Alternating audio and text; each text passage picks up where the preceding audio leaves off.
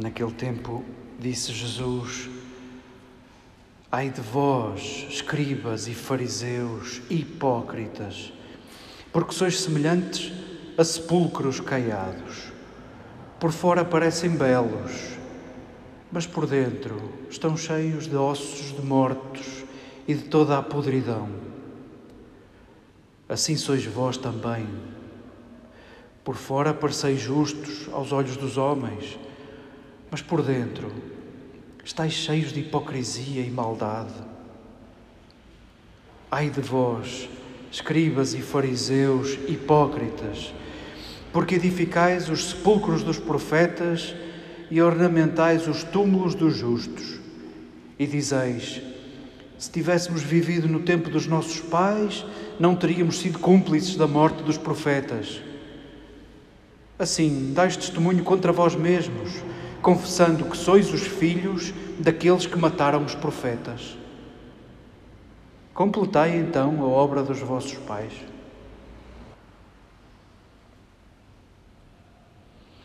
Queridas irmãs, queridos irmãos, queridos amigos, reconhecemos que este texto não é macio, não é doce, mas quem sabe pode fazer de nós melhores pessoas, pode fazer connosco alguma coisa. Talvez não se recordem, se forem como eu, do que é que comeram ao pequeno almoço, mas este capítulo 23 de Mateus acompanha-nos desde segunda-feira. Ontem houve uma, uma pausa na leitura continuada deste capítulo 23 por causa de Bartolomeu e lemos um excerto do primeiro capítulo do Evangelho de João, naquele diálogo de Jesus com Natanael, em que diz: Eis um inteiro, um verdadeiro israelita no qual não há fingimento. E bom, que, que oportuna essa interrupção, porque o que estávamos a falar, de facto, no capítulo 23 de Mateus, tem muito a ver com esse elogio que Jesus dá a Natanael que é o elogio que todos nós gostávamos de ouvir da boca de Jesus. Eis um inteiro. Este eu conheço, este eu vejo. Eis um inteiro. Nós, por um lado, esfregamos as mãos de contentes porque não somos nem escribas nem fariseus. Os escribas tinham a seu encargo a replicação da lei, copiavam-na e eram quase guardiões da, da lei, da Torá. E os fariseus eram um grupo, vamos dizer, recentemente criado, tinha pouco tempo antes de Jesus e havia sido criado a quando de uma grande diáspora, onde os judeus estavam dispersos por outros países, por outros territórios nesses territórios e também ali, sob influência grega, havia um fascínio pela filosofia grega, pela arte grega e, ao mesmo tempo, ia-se depreciando o património judaico, o património religioso, o património artístico, o património literário. E os fariseus surgem como uma espécie de grupo que vem devolver beleza à religião judaica, que vem lembrar a beleza da arte, a beleza da literatura, que vem lembrar a beleza da lei e de seguir e praticar a lei de Moisés. E vamos dizer que Jesus é muito parecido com os fariseus. Jesus é muito parecido.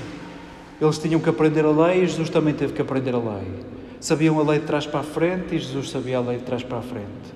Praticavam a lei e Jesus praticava a lei eram amantes da lei e Jesus era um amante da lei. Porventura, os fariseus foram se tornando profissionais de religião, foram se tornando donos disto tudo. Esqueceram-se que eram servos, que eram servos livres e comportavam-se como donos. E criticavam se os outros não cumpriam a lei, criticavam o modo como outros cumpriam a lei e impunham escrúpulos na vida dos outros e eram capazes de maldizer a vida de outros e de condenar a vida de outros. E de facto aí há uma grande distância entre o grupo dos fariseus e Jesus. Nós esfregamos as mãos de contentes porque não somos nem escribas nem fariseus, mas este texto não é para passar-nos ao lado. Palavra hipócrita e a palavra pessoa vêm do mesmo lugar, vêm do mesmo conceito. Hipócrates é, é o termo grego para se referir à máscara que se usava no teatro. E, em certa medida, o ator representava um personagem. A palavra latina para dizer a mesma coisa é persona, porque em certa medida nessa máscara, personare, ouvia-se melhor, projetava-se melhor a voz. Num caso e no outro, estamos a falar de uma máscara. Se quiséssemos em sentido figurado, estamos a falar de um personagem. E sim, rapidamente chegamos ao que entendemos por hipócrita. Neste sentido, representamos como se estivéssemos num palco representamos a vida de outro, representamos um personagem e não nós próprios. A hipocrisia verdadeiramente é um grande cancro social. A hipocrisia consiste numa grande flexibilidade a desculpar todos os meus erros e uma enorme tendência implacável para não tolerar os mesmos erros na vida dos outros. Eu consigo desculpar tudo, eu Todos os meus atrasos têm sempre justificação. Já os atrasos dos outros não consigo compreender. É uma falta de respeito para mim. Nós estamos cheios disto no nosso coração e à nossa volta. Sabemos bem o que isto é. E, e da pontualidade podíamos ir para tanto lado. Não vamos moralizar. Vamos é saborear este, este ponto. Um, o conhecimento da nossa fragilidade é a maior escola que nós temos. O conhecimento da nossa fragilidade é a maior escola que nós temos, é a maior escola de sabedoria. O conhecimento de nós próprios e da nossa fragilidade. E é uma grande oportunidade essa de olhar a vida dos outros com um olhar renovado.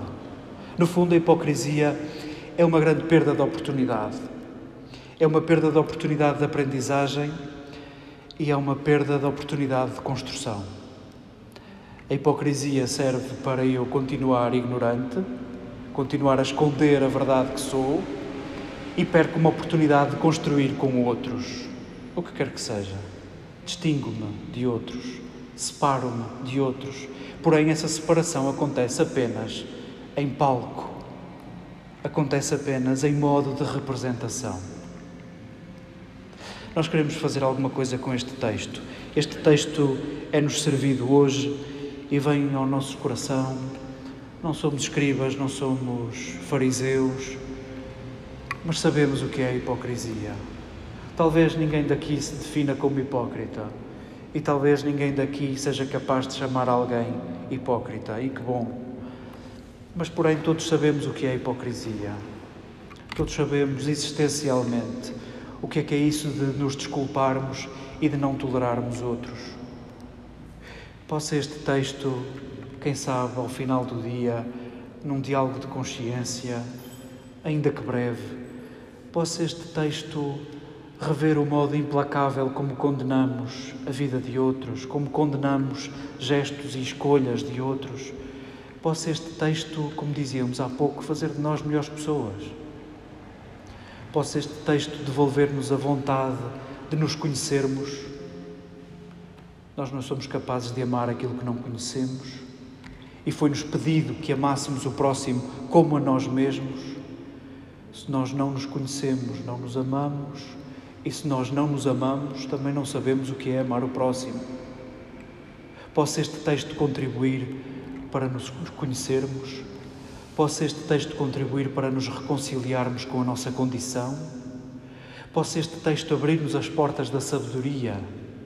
Isso de experimentarmos a fragilidade, saber o que é um corpo ferido, saber o que é um processo de cicatrização e possa isso cultivar um olhar novo no modo como nos olhamos, com mais tempo, com mais misericórdia, com mais paciência, com mais tolerância, talvez assim nos assemelhemos ao modo como Deus nos olha.